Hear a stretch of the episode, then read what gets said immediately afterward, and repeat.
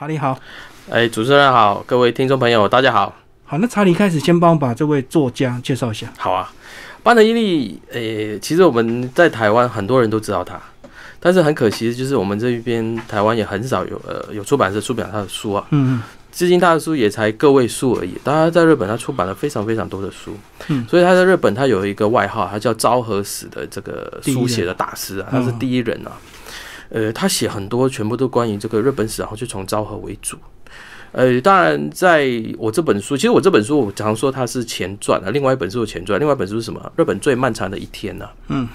班藤伊力他的写书的这个手法，他很厉害，他可以把你你光看的一个一一一个部分，你就觉得哇，那个现场他完全把你带到那边去了。嗯，呃，他描写一个环境的时候，即使你没有去过，但是你从他文字你可以想象得到。尤其是我我写我我在做这本书的时候，我已经呃去去过好几次东京啊，他提的那些场景，当我一看到的时候，哇，我就想那个画面都出来了，嗯，包括他提说呃横须贺的某个车站啊，哦，他提到皇居前面的广场啊，他提到这个呃东京的这个呃当时的这个国会啊等等那些画面，你慢慢你就会浮现出来，你就会对说，哎、那个历史你是有一个自己亲身在场那种感觉。嗯我相信半藤一力他就是有这种描述的这一种手法，非常厉害。那他本身是这个文春呃文艺春秋的，以前是文艺春秋杂志的总编。嗯。但是在这个过程之中，他也也平常你知道，总编我不不不可能，我只是挂个名嘛，哈，啊，可能有时候他也会自己写一些东西这样子，所以他经过哦很长时间以后，他累积了很多在这一方面的一些啊、文章，甚至他的一些想法，嗯，所以后来他慢慢的他就出版了一些书籍。那珍珠港这一本啊，其实很很很好玩的，就是说，其实我刚刚提到呃日本最漫长的一天嘛，日本最漫长一天就是说，日本在一九四五年哦八月的时候、哦投降的时候，他们啊、那个过程嗯是怎么处理的？呃，那本书一出来以后很很成功啊，非常成功，也拍成电影，拍了两次之多啊。呃，而且他这本书啊，你今今天即使你到日本的任何一家主要就比较大型的一种书店的话，这本书都还可以找得到的。嗯，那其实他这本书一出来以后，呃，很多人都跟他说：“哎，你既然你写了这个。”呃，投降那一天嘛，那开战那一天，你总要很多人就建议他你也来写吧，对对对，嗯就就就是一九四一年十二月七日嘛，哈、美国的十一月七日，或者我们亚洲的十二月八日。啊，他这个事情，哎，他就过了一段时间，然后后来有一天，他他自己写在里面，我看到这一段，我觉得蛮好笑，嗯。对对对。而且晚上他发梦的时候，就我们所谓的鬼压床鬼压床，对对对，所以学长对对对，嗯。他就发梦嘛，他在那边叫，后来他太太就就就把他的过程也描述给他听，他说你就在你知道他们就睡在日式的那个卧室榻榻米上面，他说你在那个床铺上面就鬼吼鬼叫的啊，看起来好像而且冒冷汗啊，整个人很紧张这样子，后来就把他叫醒，后来才他说他回想那一天，他说看到一个白影啊，穿着白色衣服的一个白影。哦，然后跟他说，既然你已经出了头奖那一天，我们开战那一天，你来出吧，这样子。那在梦境里面，他也很紧张，说：“好好好，我一定会做，我一定会做啊。那当然，后来他就醒了。班藤伊利他他自己也很不好意思啊，因为身为一个文学作家哦，把这种事情讲出来，感觉好像有点装神弄鬼啦，好像有有点不科学。嗯不科学。对，但是他就说：“哎、我好像答应了那个白影是谁？”他就是他解读是三百五十六，对，也就是发动珍珠港攻击或者偷袭的这个灵魂人物啊，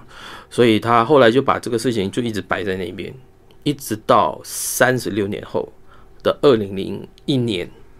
哦，也就是珍珠港发动的一个周年嘛，十周一个哦，二二零零一应该就算是呃七啊六十六十周年吧，七十周年哈，对然后就就就把这本书给生出来了，这样子。嗯嗯那这本书他当时他生的时候，因为已经过了这么多年了，超过半世纪以上，该解密的东西也解密了，该谈的人也谈了，所以他一开始他说：“诶，我该怎么去写这本书？”他没有办法像以前这样子说：“诶，我在找当事人来谈，因为很多当事人当时也不在了。”对。那还有就是，他们这些当事人该谈的也谈完了啊，所以他后来他就决定说：“我收集很多就是美国啊跟日本全部撰写这一方面的书籍，然后把他们里面的一些资料再找出来。呃，我当其实我我自己本身是喜欢去研究珍珠港啊，这个这个这一这一个行动的啊，其中一个以前做读者的时候，所以当我看到这本书的书稿，我蛮惊讶的，因为它是贯穿了东京、华府、夏威夷啊，甚至到后面的时候，在马泰，就是马来亚跟泰国，甚至连珍珠港外外面联合舰队的整个发展的事事件，它在同一时间就是。A 在做什么，B 在做什么，他能够把它贯穿起来，嗯嗯，让你可以在同一时间你知道，哎，这个时候 A 在做呃，比如说他做什么举动，然后 B 怎么反制，或者他们在开什么会，他把它全部都铺，就是铺成的好好的，在你去让你去了解这个事件发展的话，这是一个非常非常好的一个时间轴。所以也不会说你有时间上的落差，因为毕竟，呃，比如说美国东岸跟美国西岸跟亚洲这边那个时差是有差，是有就是不不见得连着在一起嘛，哈。但是他就是有办法把这个时间点全部都串在一起。嗯，包括当时的这个德国跟这个呃苏联正在干嘛，对对对，他也写写的清清楚楚了。嗯，所以我觉得在这一方面，他让我们呃重新去了解说珍珠港呃发生之前究竟。那个时间、那个历史是怎么一回事？而且我也是看了这本书才发现，当初日本其实偷袭美国是有真的他的迫切的原因，并不是像我们后人想的这么简单。说他怎么那么笨？对，为什么要没事去惹美国？原来是有石油的一个问题。没错，没错，一个是石油的问题啊。当然，而且这个这他他的这个他所谓的 A B C 啊 A B C D 包围圈，他就觉得说这个是一个呃循序渐进的。嗯。日本他们在从明治维新以来，他们发动的对外发动的战争，他从来没输过，所以他每一次他觉得我这个国际形势不行的时候，或者是我国内经济有问题的时候，他就诉诸于战争。对，但每一次他都有在这方面得到利益。哦，也许就是因为这样子，所以使他们国内的强硬派觉得说了不起就打一仗啊，打打一仗又不会怎么样，因为他们已经赢习惯了。没错，嗯，好，没错。所以在这种情况底下，他们觉得我一直跟你美国交涉，那你美国对我的那个反应不是他心中所期待的那样，嗯，对对，也或者说他就觉得说你不尊重我身为一个亚洲强权的一个地位，啊，就就。不管怎么样，打就打吧，这样子。而且我觉得在书里面哦，班藤伊力他也提了一个，就是当时他们国内的氛围，嗯，几乎上上下下啊，不管你是军人、政治人物，甚至你是一般的平民老百姓、作家，什么人都好，当时大家对于开战这件事情是持着是非常正面的态度的，嗯。那那当然，有人说，因为他们当时呃，比如说他们呃写文章或者思想上面可能会有这个秘密警察在监督啊，还是怎么样的。但是半藤义他不是这样子，他觉得当时的氛围，大家都觉得说打这一仗是对国家的发展是有利的。嗯啊，当然事后他也说，哎，这些人在投降以后也也是哀鸿遍野啊，他说啊，我们不应该打仗，我们应该和平的。但是因为这个是一九四一年到一九四五年之间的落差。中间也发生了很多事情，但是他把四一年的这当下，大家怎么看待战争这个事情拿出来谈，其实我觉得他反而是在呃呼吁大家要反省。因为四五年你失败以后，你当然就是说啊，我们应该检讨。但是在四一年，当你明明觉得明明还有其他可能可以解决问题的纷争啊，或者可以解决问题的手法，但是你却忽略了，你会觉得说只有打一仗才能解决问题。我我觉得他在书里面要表达是这个，嗯，就是呼吁大家，就是你做决定以前要从更多方面去考虑。嗯，而且在书里终于就可以看出，其实日本它。就有很早就有那种心态，跟美国必然会有一战。对，反而是美国倒是比较以逸待劳，对不对？他们心里倒是对呃美国的这个态度是比较犹豫的。没错，没错。到底要把他劝和，还是要跟他磨下去？对，而且而且当时美国也因为因为美国他当时可能大很多人觉得说美国当时在亚洲的态度是怎么样？他主要他是呃对呃蒋介石政权他是比较倾向于的。因因为什么？因为有些人做了一个分析，就是美国在二战以来，他们选择很多国家的这个领袖或领导人，他第一个先看你是不是呃基督教或天主教，嗯。啊，因为他觉得说，因为你有接受了这个宗教的话，你的想法会跟我会比较接近，嗯，比较接近，对，那也可能你也懂得英文啊，所以我能够可以跟你沟通，所以就会出现我们从呃呃南韩的李承晚，呃到这个南越的这个呃吴廷琰。然后一直到中华民国的这个蒋中正，他都有这样子的一个趋势在里面。所以今天他发现你日本在呃这个中国啊的战场上面，你一直逾越的时候，就是雷，你一直越过这个雷池，而这边可能会对我美国在当地的这个利益会造成影响，他当然就要出手了。是对，尤其你日本一直在往啊，不管是往这个西边这边发展，往东北这边发展，甚至是往南边这边发展。那对美国它的利益，尤其他在菲律宾的利益，他在中国本本土的这个利啊利益，都都都有一些明显的会对他有影响。嗯嗯，所以他才会联合这个当时在东南亚这一边的这个一个是啊法国嘛哈，而法国后来当然投降，呃这个荷兰呐哈英国啦哦加上中国等等的哦就对你中呃日本施压。啊，希望说你你就不要出兵，但是当时美国的手法是比较是用呃，我们不能说用怀柔的方式，他是用比较强硬的方式，你不听我的，那我就制裁你。对对对，经济制裁。对，经济制裁。那你需要什么能源？你需要钢铁，你需要废铁，那我就这边就切断你。哦，那你需要石油，我就切断你，就是逼你听话。而且那时候美国的心态很好玩，他们。反而在书里有讲到，有一些人还希望美日本赶快打，他们才有理由对日本开战。对对对对对，书里面一直有有提到这一点啊，啊，因为班藤一他有从各方面去收集了这一方面的资料，诶，因为一直有一有一只阴谋论呐，说因为呃呃罗斯福他在啊竞选连任的时候，他一直说我们是不会去管。呃，美国以外的事件的哈，呃，不管它发生什么事情，我们都不可能再派我们的子弟到外面去了哈。就是呃，用比较呃，现在类似现在呃，川普这样子的态度啊，在看待外面的世界，就美国优先嘛。对，嗯。那等到他发现这个事情一直呃，国外的形势越来越严峻，对美国的影响越来越大的时候，他可能一开始我的军队要动员起来了，嗯。我已经荒废这么多年，就是一战以后，美国一直在裁军嘛，哈，然后荒废这么多年，我的部队要动员起来，我的预算要投入进去，我的武器要做发展的时候，我没钱呐，嗯，国会一直把我绑住啊，对，所以他们一直想说，那我唯有就是诱诱导日本来攻击我，他先攻击了我了以后，那我就可以打他，就我们在国内可以宣布宣战，对对，就有借口，对对，就有借口了，所以在书里面一直有这样子的一讲，一直有。班藤利要一直说，哎，有找到有一些人谈起这样的事情，但是他他的他最后的判断，他说不见得是阴谋论，嗯。啊，可能就是刚好就是两边都是你来我往，然后就一个想打，一个想你来打这样子，嗯，对啊，因为阴谋论的话，不可能故意牺牲珍珠港这么多对军舰，然后去去故意给他打，没错没错。当然，当时也有一种讲法说，他主要呃，他们想说设想战场是在菲律宾啊。嗯，啊，他们他们认为判断说不可能你打到珍珠港了，因为一来珍珠港距离日本本岛很远，对，那在这么远的距离，你过来的话，我一定会发现你，嗯，啊，那当然也没当时没想到说会主要以航空母舰的这个舰载机啊作为发动呃这个作战的主力，嗯。啊，当时因为航空母舰还是被认为是一种啊辅助的战力，而不是主力嘛，对，哎，所以当时美国的确是忽略了这一点呐。嗯，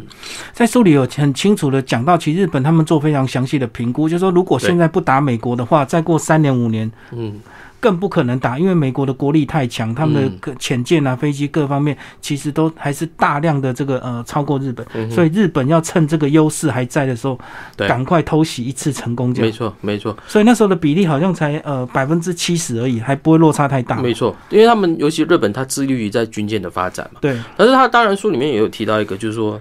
呃，日本的资源能撑多久？嗯，日本手头上的，你不管你的石石油的这个存量啦，你的钢铁的存量啦等等，啊，以他们当时说一年没有问题，嗯，但是一年过后呢，因因为原本他们是一开始说我打了这一年以后，或者我打了到了某一种程度以后，啊，那我们就以继承事实，我打下来这些地方就是我的了，对对，你拿下资源，对对对，那你美国或者说你其他国家，你就要承认我我占有这些地方了，嗯，但是我们当然知道。这个是他们开战之前的一个想法，呃，但是因为珍珠港当它被定义成它是一个偷袭以后，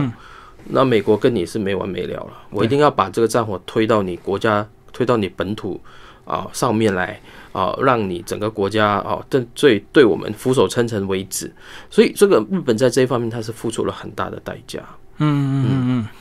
好，那其实他呃在书里有讲到，其实他们当初也是过度信赖德国能够在欧战成功，所以能够把德国拖下水，一起对美宣战这样子。没错没错，因为他们一开始呃，所以这个情势判断是很重要。嗯，呃，日本他们准备要呃，或者说他们起心动念要去打美国的时候，当时是呃德国在对苏联的作战，就是所谓的几乎快要打到莫斯科了嘛。对，快要就是一开始的巴巴罗萨作战的时候，他们想说哇，你一个苏联一个国家，我的我的我的我的最大最大敌人啊，他现在就被德国牵制住了，而且那个战火是从哦这个呃波兰哦。这个边界这边一路打到你哦，苏联的这个核心里面去，你根本你顾着你西边那边，你根本不会来想说我东边这一边的，所以日本会觉得说我这边 safe 了，嗯，我这边 safe 了以后，那我我要做其他的，因为我的最大号敌人已经不可能在我去打我在东南亚的敌人的时候，他会在我背后来攻击我，因为毕竟东北或者说呃这个西伯利亚这边是接近比较接近日本嘛，哈。所以在这种情况底下，他就觉得我放心，所以他才放手说我去打。然后有德国的对我的配合啊，所以他觉得说我们两边就可以把这个世界给占据下来了。嗯嗯，对，我觉得这个这个想法是有点大胆啊。嗯，哎，但是也不能说他们的错，他们的判断是完全错误。但是当你决定了以后，到你实施到到最后的时候，已经整个猪牛变色了。嗯，因为等到日本他真正的去发动珍珠港事件的时候，刚好就是十二月嘛，刚好就是德军被困在莫斯科战线这一边。嗯嗯嗯。哦，所以德军那时候已经很惨了，对不对？因为就没有后援，那没有后援啊，冰天雪地，对，冰天雪地啊。嗯。那资源什么都没有啊。那我苏苏联或俄罗斯人，他们向来那个天气是属于他的天气，习惯了。对，所以他冬季作战对他来说不是太大问题，反而对德军来说，他装备不够。哦，就是御寒的东西啦，就不够嘛。然后你战线又拉得这么远，你在人家的家门口跟人家打仗，吃亏的一定是你这个拉长线的人。而且里面还有写到细节，就苏联的那个士兵的鞋子都比较大，让你可以塞报纸。塞报纸在里面。那德国这个脚比较合身，所以他就整个冻伤了。完全没有。对，这个这一方面，对他写的，我觉得。而而且除了这一些我们看的这种比较大的这种形式以外，我我觉得半藤一力他提到有一个我觉得很很好玩的啊，就是在珍珠港发动的前一天，在华府日本大使馆里面所发生的事情。嗯，那个我觉得那那一天的那个那个情况是很很妙的，就是好感觉好像就冥冥中好像决定了说，日本他们对美国要做最后通牒那个电报，就是没有办法准时送到。这个美国这个国务院的国这个国务卿的手上，嗯啊，进而导致说日本最后是变成了是一个蒙上了一个偷袭的啊这种骂名。我我我，因为当然即即使是半藤利自己本身也会觉得不可思议啊，就是日本人向来给我们一种呃严谨、哎很精准的哈严谨，而且很多事情就是要求细节的，怎么会在啊开战前一天的驻华府的大使馆啊出了这么大的纰漏？就是动那个电报已经有预报给你们说，我即将会有一个很长的电报要进来啊，你们要要找人哦，及早要做好这个电译，然后把它誊稿，嗯啊，准备变成一个一个正式的国书这样子送过去嘛哈。但是在前一天，他们居然人都跑光了，全部跑去餐厅哦，因为礼拜六嘛，下班以后就跑去餐厅里面帮一个其中一个比较资深的一个外交官。替他送行，因为他到别的地方去任职啊，高升了，所以全部人放空嘞，就等于开战通告没有接收到，没呃没有在准时有人在那边把它接收到，嗯嗯，对，而且全部人是跑去，你知道日本人一喝就喝挂了嘛，跑去吃饭。啊，而且他们很妙的是，他们原本大使馆里面应该有三个那个解码机，但是因为在前几前一个礼拜或者前十天以前已经通知他们说。叫他们把这解码机啊都销毁了两台，剩下一台。所以当那个电报进来，他们要解码的时候，就一个人可以解啊，其他没有事干啊，就等你那一个过来，然后他们再把它腾腾出来嘛。那上面外交部给当时外交省外那个外务省给他们的指示，就跟他们说：哎，这个因为是涉机密啊，你们要不能找那种一般的打字员来打，要找大使馆里面的原本的馆员，就是日本人来打，不能交给美国人来打。嗯。所以你看，这个就是感觉上就是好像冥冥中决定了说他们没有办法把这个事情给做出来，准时做出来。所以那时候日本还有一点点期待，对不对？呃，应该说，因为他们当时已经老早已经通知他们了，十一月底的时候，就是说你听那个短波啊，我我讲，哎，我讲明天东京的这个预天气预报啊，比如说下雨是，或者是就是就是代表什么意思啊？起风代表什么意思等等，呃，那当时他们还没有收到这一方面的消息。哦，因为他们想说，日本方面也想说，大使馆这边我是最后才通知你的，嗯，但是有武官是知道说即将有事情要发生，是啊，即将可能会有战争要发生在哪里啊？大家可能你知道啊一两点，我知道一两点，但是彼此都不讲出来的话，就没有办法拼凑成整个完整的面，哎，完整一个面貌这样子。那很妙的是，他们前一天我说他们喝酒嘛，啊，吃饭啊，送行，跑了一家去。唐人的餐厅里面去啊，嗯，跑去一家华人餐厅去吃饭。哎，我想，我想说，他们我不晓得是神经比较大条，还是他们觉得说我在这边也是安全的啊。因为假如我知道你是日本大使馆来的人，只要华人餐厅啊，我就帮你，我不要不用对你下毒了，我在你吃的东西里面动点手脚也是帮你暗算一下，对对呀。嗯，接下来我们来讲那个，就是十二月八号凌晨开始，对不对？对对对。跟我们讲那凌晨一开始，哎，其实这两边当然比较精彩的一个是在东京这一方面啊。罗斯福他他就遵照哦当时他们国内的一一些阁员的建议，说啊，你总统你亲自写一个亲笔信吧，然后用电报的方式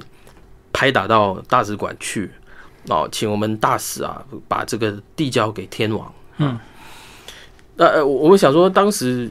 美国这一边他是呃呃是白天呐，但是日本那边已经是半夜了。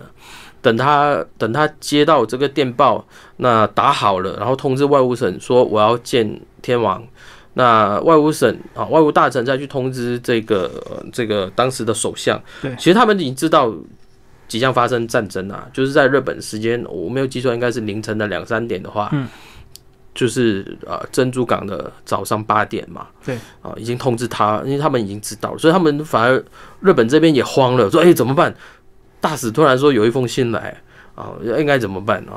但但但是东条英机这边说能怎么办？部队都已经发出去了，呃，也不能怎么办啊？对不对？先看看他写什么，但是不管他写什么，呃，都不影响我们接下来的决定，这样子啊。嗯，这这这一方面，我觉得呃，各方面的这个这个折冲啦、来回啦，这个这一方面还还嗯，让人看了会觉得说，呃，其实日本人真的是那一种剑发出去收不回来那种感觉嘛？其实我觉得不见不见得真的是如此。嗯，但是因为他们就我前面所讲的，他们全国上下就是那一种非打不可的这种心态，所以既然已经决定要打了，这个时候这个节骨眼反而说不打，他就觉得。好像哪里不舒服的啊，所以还是打了下去。这个一个是在东京，那另外一个是在呃马来亚这边啊。这本他他他有提到，就是说呃呃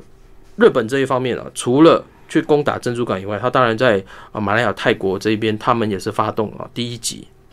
嗯，所以在二战的第一次第一这个第一第一声炮火。不是在珍珠港打响的，是反而是在泰国、马来亚这一边，因为呃，他们在珍珠港晚呃早上八点之前，他们已经先动手了，嗯，啊，已经在登陆在啊把这个泰国这一边哈，宋卡这边，呃，另外一边就当然是珍珠港，因为珍珠港我们过去有很多的例子说，哎，你这个开战前这一个时间，你们在发生什么事情啊？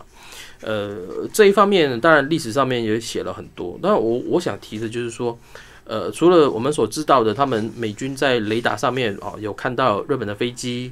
啊，除了他们在港口的这个巡逻舰有发现日本的潜舰，嗯啊这一方面以外，啊，它的里面还提到就是说，哎，联合舰队这边他们做了哪些准备？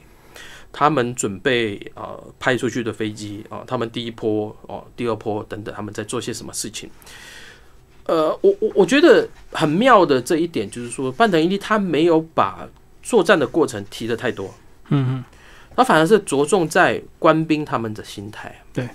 尤其是呃第一波飞出去的，有一些人就是还不知道自己国家呃在这一役里面可以打胜，或者说到最后自己国家怎么发展的，这二十来出头的这些小飞官呢，嗯，他们就上升了，他们就死了，阵亡。反而是他们的队友，他们的队员后来他们去怎么去看待他们这些朋友？就是说我们可能训练了一起训练了三年五年啊，我们一起呃大家都彼此熟悉啊，到最后这些朋友啊全部呃到这些朋友部分一些朋友没有办法回来，嗯，但是等到四五年以后，他当年他的同窗可能剩下也没几个，因为在后面的战争。他这些朋友全部都消耗掉了，为了国家的这个作战的目的，就阵亡，全部都阵亡了。所以我觉得半藤一力在这一方面，他也提到说：“哎，战争或者说二战对我们国家的发展真的好吗？”我觉得他在书里面在字里行间一直在提到这样子的东西，在反思啊，没错，没错。所以其实这本书就是写到十二月八号这个胜利的那一天，那一天为止。对，嗯嗯嗯。所以他们也没有想过日本会在三年多以后就走向灭亡，三年零八个月。对对，走向灭亡这一块道路，嗯，完全没有没有，因为当时他们出去的人，他回来大家都很开心啊。第一个，呃，其实就好像我成功对对对，就好像我们打打比赛是一样的。你的对手明明你觉得他很强，但是到最后你却把他打得落花流水，他连还手的机会都没有。那你突然间就是在这种比赛里面你就赢了，甚至你就得了总冠军这样子哈。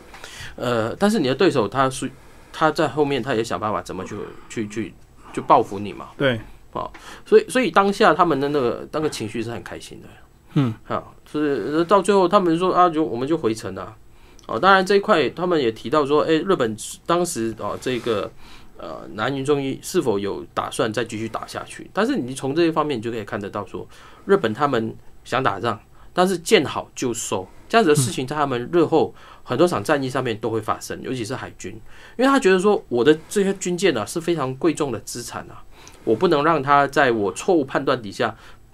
有让敌人有集成他们的机会，就是他呃在打的时候都会做详细的计划，没错。那这个计划执行完成之后，就等待下一波了。对，就是再做下一波的计划，不会乘胜追击，叫猛打，不会。嗯，哎，就是他们的这个弹性哦，某些将领来说是不够，可能也是他们一些钢铁、石油都掐在美国身上，所以他们比较珍贵、珍惜。没错，没错，因为他们造船不容易啊。对啊，你不像美国啊，美国他一声令下，造了多少的航空母舰啊？嗯，美国当时上百艘航空母舰，对不对？我那时候亚利桑那号就是在那时候被击沉的。亚利桑那号那时候被击沉，没有错。然后现在变博物馆了嘛？没错，没错。嗯，哎，变成是一个美国在二战的时候啊，作为一个受害者的一个图腾。是哦，就放在珍珠港里面，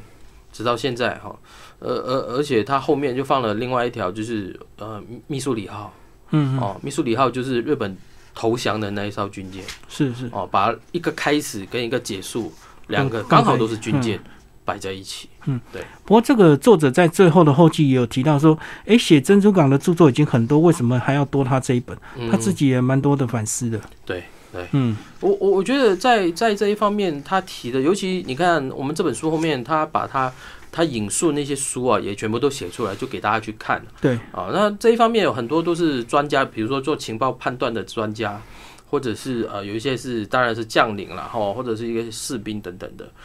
呃，他自己本身在二战的时候，他还是个学生嘛。嗯，他还把他当时他们家里面发生的，就是他所见所闻哦，他都把它写出来。其实我觉得他在把它再写出来，他是想说我累积了这些人的一些看法以后，他自己再做一个判断。主要还是说这个教训，我们应该要把它好好的把它写下来，让所有的读者啊，不管你是，当然他的对象是日本人，但是我觉当时我们引进这本书的时候的想法就是说，呃，对于二战的一种想法，我们现在很多我们受到很多呃西方这方面的一些看法，嗯，那日本里面很多人就觉得说，啊就是他们不知反省，但是我从这本书里面我看得到说，半藤一力他希望他们国内是引向另外一边。我们不不应该以自虐式的方式去看待自己，但是也应该说，看看自己哪边做的还不够，好，我们可以往那个方向去发展。我觉得这就是班等伊利写这本书的最主要的目的。嗯嗯，所以其实这本书真的写的非常的精彩，包括一开始在开战前，其实美国、日本还做了很多折冲，一直在沟通协调，没错没错，一直试着要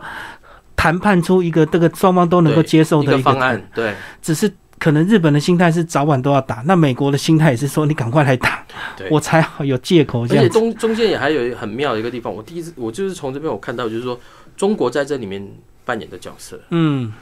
哦，很悲情，好像都是受害者，没错，很怕被美日谈判下的牺牲品。对，但但是你你也可以看到一个一点，就是说美国他在做，或者说罗斯福他主政的政府，当他要去做这些呃。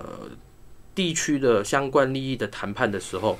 他不像现在的美国，就是说我说了算。嗯，啊，他把当然我前面提到，他除了把英国跟荷兰都是这些西方的国家，而且他们又是当地的殖民国家，他们自己来做决定以外，他把中国政府也拉进来。嗯，啊，把重庆政府也拉进来，就是说我也听听看你的声音。你的讲法是什么？嗯，当然，我们觉得后面的这个科尔他做这个决定啊，就是跟日本说，我递出一个比较强硬的一个一个公文书给他的时候，呃，从